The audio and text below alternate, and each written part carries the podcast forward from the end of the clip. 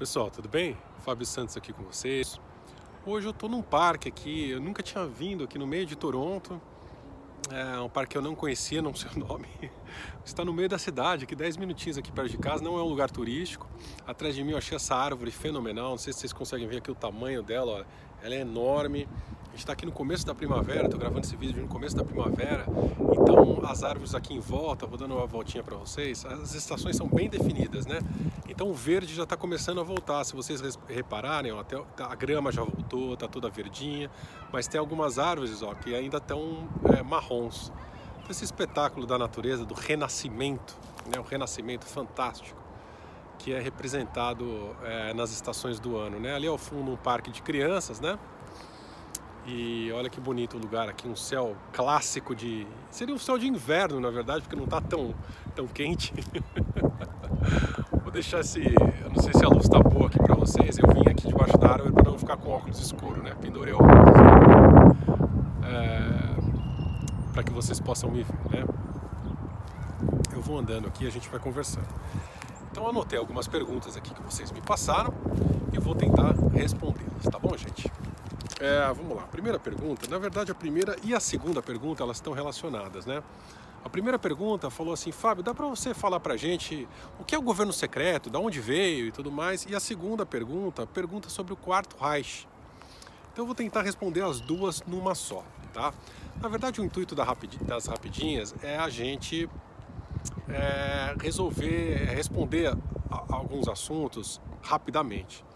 Essas duas perguntas elas, elas é, para responder de uma forma completa, demoraria um pouco mais. Eu vou tentar resumir um pouco para ver se a gente consegue entender os conceitos básicos, tá? Quando a gente imagina de governo secreto da forma que ele está implantado hoje em dia, eu posso dizer que ele foi mais ou menos constituído entre a Primeira e a Segunda Guerra Mundial, tá bom? Com todos esse, com esse governo de uma forma mais estruturada, de uma forma mais organizada em termos políticos, econômicos, né? vem muito ao encontro com o próprio, com o próprio passo da humanidade. Né? Depois da Revolução Industrial lá na Inglaterra, nos meados de 1800, é que a coisa começou a tomar um pouco a forma. Como, como isso era feito antes? Né? Através das sociedades secretas, né? e a gente fala então, é, a gente fala da, da maçonaria, a gente fala de outras sociedades secretas, é, hoje não tão secretos, fala dos Illuminati, é, e principalmente também sobre as famílias, né, as famílias que já vêm aí, é, Rothschild, todas que a gente já comenta de algum tempo. Essas famílias, essas, é, esse pequeno grupo de pessoas dessas sociedades secretas e de algumas famílias que já vêm há milênios é, comandando a, a, a Terra, é que faziam governo secreto antes disso. Né? Por exemplo, é muito interessante depois, a gente pode até fazer uma live, um vídeo sobre isso, mas a correlação de toda a família real britânica, tá? Com é, os presidentes americanos, os presidentes dos Estados Unidos, correlação familiar, tá? Sanguínea mesmo, de DNA. E se a gente rastrear também todas as famílias e reis e pessoas que comandam os principais países do mundo, a gente também vai achar uma certa semelhança e uma semelhança intrigante entre eles. Então, digamos que até a Revolução Industrial, a coisa era um pouco mais. É, a comunicação era um pouco mais difícil entre um lugar e outro, então esse domínio era feito por essas sociedades secretas e por essas famílias. Depois que a coisa começou a tomar corpo, é, a coisa começou a se organizando um pouco também. O pessoal extraterrestre, não vou nem voltar muito para os primórdios da humanidade explicar como a coisa se organizou, mas, nesse momento. Mas, é, depois do primeiro, mais ou menos, um pouco antes do primeiro teste da, da bomba nuclear, no, no, nos anos 40, final dos anos 30, quando começou a, ser testada, que a presença extraterrestre realmente voltou com peso, mas um pouco antes, e aí eu já vou entrar na criação do Quarto Reich, que faz parte do governo secreto, então uma coisa tem a ver com a outra, é, Hitler foi contatado por, é, por uma é, é, por uma caça de extraterrestres, né, por uma raça de extraterrestres, já em 1917, quando ele nem sonhava ainda em ser o chanceler alemão. Né? Hitler, por acaso, nasceu na Áustria, austríaco. Né? Esse é outro, outro fator interessante. E ele recebeu muitas informações, já fez alguns pactos e tudo mais. É, naquele momento, já para assumir a Alemanha daqui a um tempo, é, pós Primeira Guerra, né?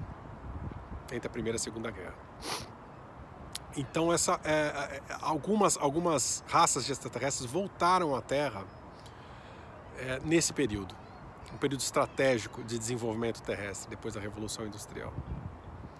E aí começou a se formatar realmente uma coisa mais organizada de domínio, que a gente pode chamar de governo secreto. Né? A criação do Quarto Reich, ela se deu um pouco antes da Segunda Guerra.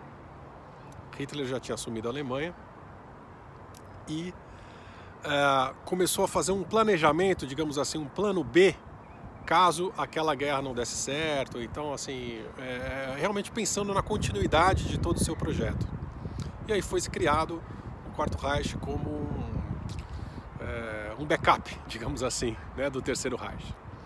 E o Quarto Reich começou a tomar corpo, já com essas, com essas alianças extraterrestres também, né? Só que começou a tomar um corpo por si só, começou a tomar forma. Tanto que, para resumir um pouco a história, a guerra acaba, a Segunda Guerra acaba e o Quarto Reich continua, continua na Antártida, uh, com base na Antártida, uh, tomando algumas bases extraterrestres lá de milhares de anos atrás, que Hitler já tinha recebido naquela naquele primeiro contato. Ele recebeu todo o mapa uh, da Antártida, com todas as bases, o que continha e tudo mais. Então, tanto que quando ele assume a Alemanha, uma das primeiras expedições que ele faz é para a Antártida. Né? Isso é pouco falado também.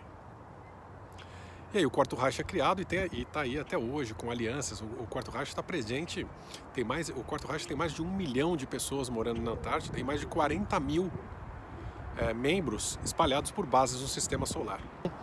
Então o governo secreto basicamente é oficializado junto com o Quarto Reich, junto com essas outras organizações, porque enquanto Hitler e a Alemanha nazista estavam tendo contato com uma, com uma raça de alienígena, os Estados Unidos e, e, e é, a, Rússia estavam tendo contato com outros, né? Então a coisa estava um pouco desorganizada em termos de governo oculto. Isso é oficialmente organizado, mais ou menos, é, no final da Segunda Guerra. Né? O final da Segunda Guerra vem trazer essa organização de governo secreto mesmo. Então a gente pode falar que durante o governo do presidente Eisenhower nos Estados Unidos, pós-Segunda Guerra, é, é quando realmente se oficializa o SGS, criação da Área 51 é, e tantos outros projetos, tantas outras bases secretas naquele tempo. Né? Espero ter ajudado um pouquinho com essa pincelada rápida e incompleta, obviamente, né? porque é tanta informação que a gente precisa dar sobre o quarto baixo e SGS. Com certeza outras perguntas surgirão a partir dessa informação que eu dei. Vocês podem mandar para mim que eu respondo com o maior prazer, tá bom? e a gente vai conversando. Vocês estão vendo que essas informações são complexas e geram outras perguntas e geram outras informações. Realmente é muita coisa, teria que voltar milhares de anos atrás para contar toda a história certinho. Mas espero que tenha sanado um pouquinho da curiosidade, tá bom? É, a outra pergunta que eu tenho aqui é em relação da meditação. Fábio, é, como funciona a meditação? Como meditar? Para que serve? Uma pergunta bem genérica mesmo. Então, minha resposta também será um pouco é, genérica, mas a meditação, basicamente, ah, ela, ela é um estado de recebimento, digamos assim. É um, é um estado onde, onde que a gente pode aquietar a nossa mente para é, alinhar nossa energia, para ter uma troca de informações, para ter download de informações que eu, recebi, que eu, que eu respondi na última rapidinha, né, sobre o que é o download de informação é, para diversos fins, tá? É, eu diria que é o seguinte, da, um dos mitos na meditação é dizer que a gente precisa, para a gente meditar, a gente precisa estar tá sentado em posição de lótus ou então deitado é, de uma certa forma. Não, isso não, não, não é 100% é verdadeiro, né? A gente pode meditar andando, andando na natureza. Eu mesmo aqui, desligo aqui com vocês, ando. Medito. O que é meditar? Contemplar a natureza, é, tá é, percebendo tudo que está acontecendo, a luz do sol, é, onde eu estou pisando, é, o rio, o vento, as nuvens, enfim. Isso é uma forma de meditação também. Né? E nesse estado meditativo, que não necessariamente, como eu disse, não é um estado que você está é, quase dormindo, enfim, você pode baixar um pouco a sua frequência mental, né? A frequência de in hertz. E aí tem um outro papo, né? De, de alfa, teta, beta, é, de níveis de, de, de ondas cerebrais. Mas a minha opinião pessoal, Fábio Santos, eu, tá? Que não, não sou dono da verdade, mas a minha opinião é que eu não preciso estar em, em teta, beta, ou o que quer que seja, para entrar em estado meditativo. Para mim, mais uma vez, o estado meditativo é um estado de concentração. É um estado de concentração, não necessariamente em alguma coisa, mas uma concentração interna. Um estado receptivo, é, um estado de contemplação. É um estado de meditação. Né? E a meditação serve para muitas coisas. Ela, ela, é o, ela é a porta de entrada para você ser ajudado energeticamente, é a porta de entrada para você ajudar energeticamente também, né, o estado meditativo. É, e é uma das formas de reconexão com o seu eu sou, reconexão com, consigo mesmo. Né? A gente pode aos, aos poucos também, hoje muitas perguntas, as perguntas estão complexas hoje. A gente pode aos poucos ir conversando sobre isso, né? Vamos conversando sim sobre mais sobre meditação, técnicas de meditação, quanto tempo, é, forma de fazer, meditação guiada, meditação sozinho, né? A gente pode ir conversando sobre isso, tá bom? Eu só queria fechar o vídeo de hoje com uma pergunta muito interessante sobre dinheiro. Outra pergunta complexa que dá pra gente conversando aos poucos, mas a energia do dinheiro, gente, é uma energia como outra qualquer que precisa ser é, entendida e precisa ser aceita, né? A gente tem esse complexo de pobreza, essa dificuldade em lidar com é, é, é, a energia do dinheiro por essa herança judaico-católica, cultural que a gente tem, religiosa, de que dinheiro é pecado, ser rico é pecado, cobrar pelas coisas é pecado, ganhar dinheiro é pecado, não é verdade? A gente tem esse, esse preconceito, esse complexo, né? A energia do dinheiro é uma energia como qualquer outra, uma energia que a gente precisa aprender a receber, é uma energia importante, a gente vive nessa dimensão em que a gente precisa de coisas materiais e não é pecado nenhum ser rico, não, gente. Não é pecado nenhum querer dinheiro e atrás de dinheiro. Agora, a energia do dinheiro, como outra qualquer, também, como energia sexual, como qualquer outra energia, é você que precisa controlar essa energia, não essa energia te controlar, né? Aí que está o problema, não deixar a energia do dinheiro, ou energia sexual ou qualquer outra energia te controlar, você ser senhor dessa energia. Saber é, que essa energia vem e vai, como qualquer outra, e é uma energia necessária para onde a gente está, né? É necessário ter dinheiro. Então a gente precisa nos livrar de preconceitos e saber lidar com isso muitas vezes é, nós estamos bloqueando essa energia. Né? Você fala, ah, não tem dinheiro para nada, é, o dinheiro não vem, eu trabalho, trabalho e, e, e não resolve. Quer dizer, será que você não está se auto-sabotando? Né? Será que você é, não está com esse complexo de pobre, né? complexo de pobreza?